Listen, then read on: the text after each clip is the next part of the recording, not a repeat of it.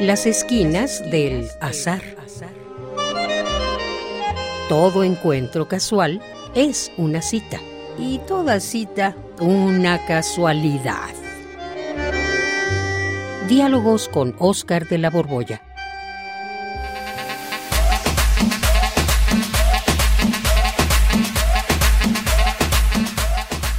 ¿Qué? ¿Qué, qué, qué, qué, qué?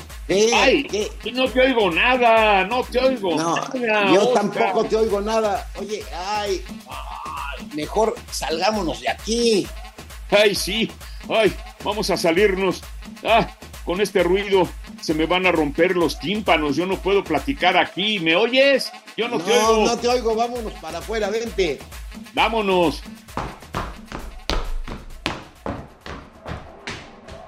Ay, ay, ¿Qué qué ideas horror. las tuyas, Juan? Eh, ¿Qué ideas?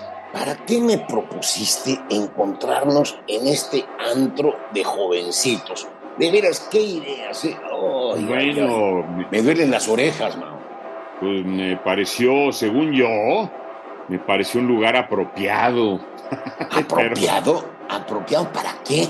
¿Qué? ¿Te entró la nostalgia? Eh, Bueno, sí, sí me dio nostalgia, pero no fue por eso que te propuse encontrarnos allí, en este antro. Pero sí, ah, vamos a alejarnos más, ¿no? Todavía, todavía se oye por aquí. Sí, sí, pues sí.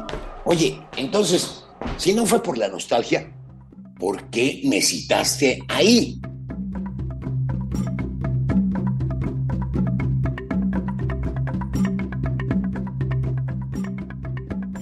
Pues es que quería preguntarte, a lo mejor soy muy obvio, para ti, ¿qué es la juventud?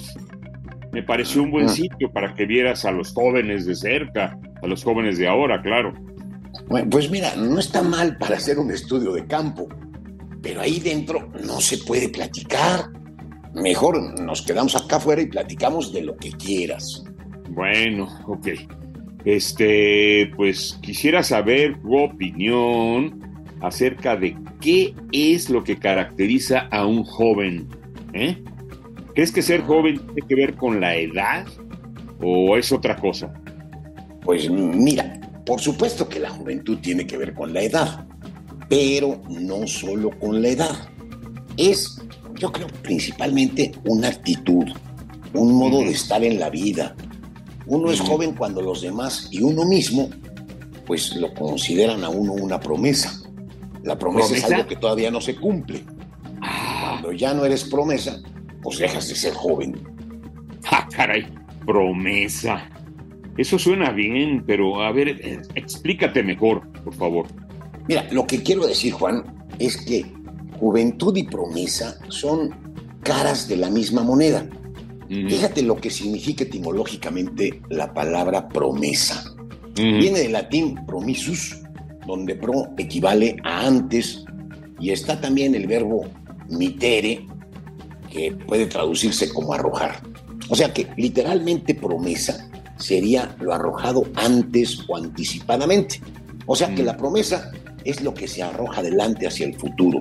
Y pues por supuesto, todavía no se sabe si, si se cumplirá.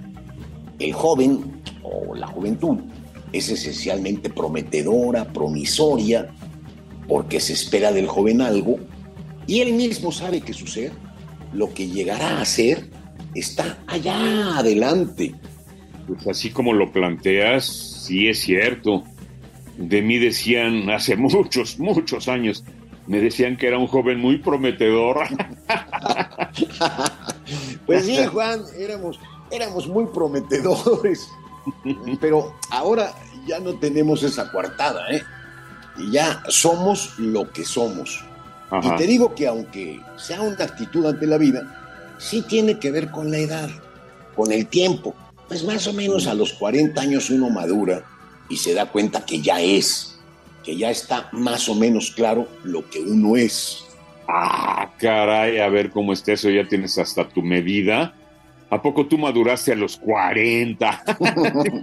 No, No yo, yo no, Juan, yo todavía no maduro. Es más, yo no creo madurar nunca, pero generalmente a esa edad, pues uno se da cuenta de, que sus, de sus límites y, y la promesa que uno era ya queda un poco más aterrizada. uno ya no es tan prometedor. A los 40 uno se da cuenta que si no era una bravata, sí, por lo menos era un proyecto muy desmesurado.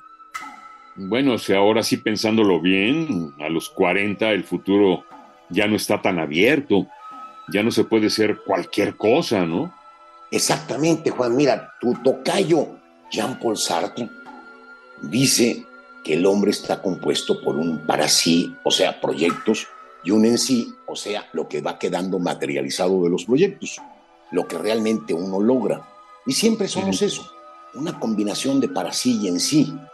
Pero a cierta edad, el en sí pesa, ya te define.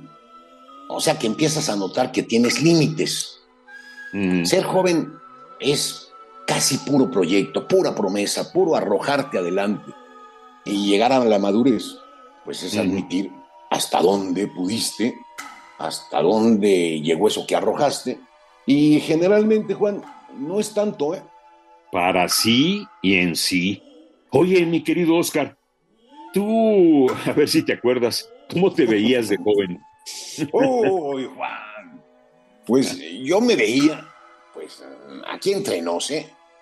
eh qué bueno que platicamos aquí afuera del antro y no nos van a oír, pero mira, yo de joven me veía como el mejor filósofo del mundo, como el mejor escritor. Órale. cuando estábamos en la prepa 5, yo decía de mí mismo que yo era el mejor poeta inédito del mundo. ¿Inédito? Ah, ¿Y qué pasó? Pues dejé de ser inédito, Juan. No, no, no, ya, ya. En serio, ¿qué pasó? Pues, eh, pues pasó eso, Juan, que dejé de ser inédito. Meditaron y entré realmente en el mundo y pues el mundo me puso en mi lugar. Bueno, bueno, no es un mal lugar ser editado. Eres un escritor editado, reconocido. Sí, Juan, pero no como me había prometido a mí mismo llegar a ser. La realidad no cuadró con mis proyectos, con mis expectativas. Bueno, sí, yo también quería, a esa edad yo quería más, quería todo, quería todo, sí. Sí, pues el joven siempre quiere todo y qué bueno, porque queriéndolo todo y proponiéndoselo en serio, ya ves el magro resultado. Imagínate si las expectativas de los jóvenes son modestas y el esfuerzo pobre, pues no va a lograr nada. Y, va a pasar de ser promesa a ser eso que realmente alcanza, o sea, una promesa incumplida. Ay, ay, ay, ay, ay, eso dolió, ¿eh? sí, Juan, pues es que eh, de niño uno puede soñar con ser cualquier cosa, astronauta, pirata. Uno puede de niño desear lo imposible, pero cuando se llega a la juventud, uno ya está más o menos en contacto con la realidad y desea pues más o menos lo posible, lo que conocemos un poco, para lo que tenemos facultades, pero cuando nos ponemos a realizarlo, entonces sí, se mete en la realidad de veras, chocamos con ella y comienza una lucha. Es una lucha que deja un saldo y cuando emitimos el resultado, maduramos. Madurar es doloroso, Juan. A ver, a ver, a ver, a ver, pero entonces, ¿por qué dices que nunca has madurado si entiendes tan bien este proceso? Pues por eso mismo, Juan. Madurar es dejar de ser proyecto, promesa, futuro, afán, movimiento. Y cuando el madurar, pues uno se detiene, se reconoce en eso que es y ahí se queda. Hace falta mantener siempre los proyectos para mantener siempre la vida, aunque uno esté ya pues, en la tercera edad. La tercera o la cuarta, ¿no? Porque son infancia, Juventud, adultez y vejez. Yo pensé que ibas a decir adulterio. sí, tienes razón. En eso tienes razón también tú.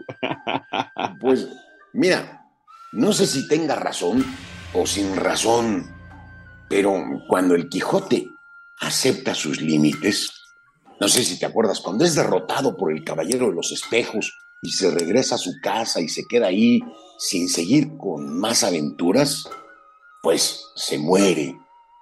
Ay, es que en los espejos se ve a él mismo. Ay, qué duro.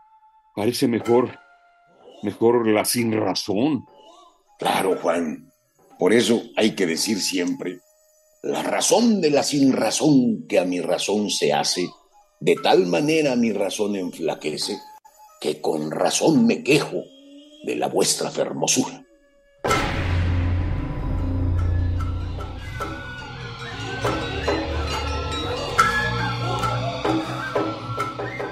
Radio UNAM, en colaboración con la Facultad de Estudios Superiores Acatlán, presentó